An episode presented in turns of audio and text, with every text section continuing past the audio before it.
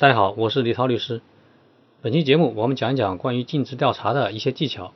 尽职调查是很多商业交易中必不可少的环节。比如说，在股权投资领域，投资团队要根据尽职调查的结果对目标企业进行客观的评价，然后投资决策委员会再根据尽职调查报告进行决策。尽职调查的目的就是对于目标企业进行。全面深入的了解，很多人可能觉得尽职调查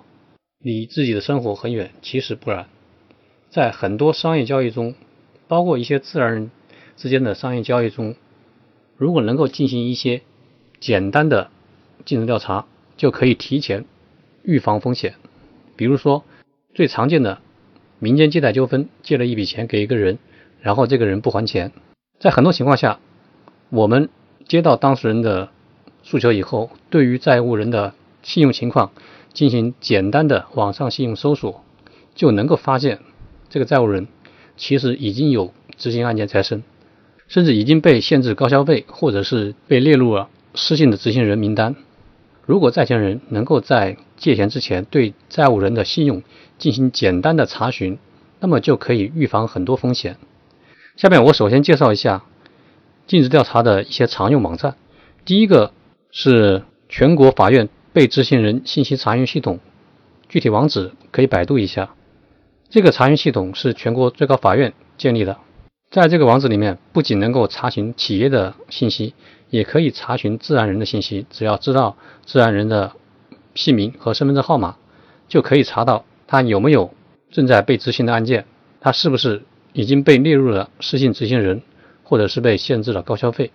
很简单就能查询到。第二个网址是全国企业信用信息公示系统，这是国家工商总局的一个网址。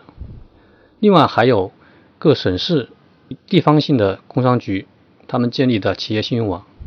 在这些企业信用网里面可以查询到企业的股权结构，有没有涉诉案件，有没有被执行的案件，以及一些法律风险信息。第三个。有用的网址就是中国裁判文书网，这个主要是查企业的信息，输入企业的名称，可以发现企业的一些正在诉讼或者已经诉讼完结的案件。另外还有企查查、天眼查这两个工具也是用来查询企业的信用信息的。尽职调查通常可以分为三个部分，一个是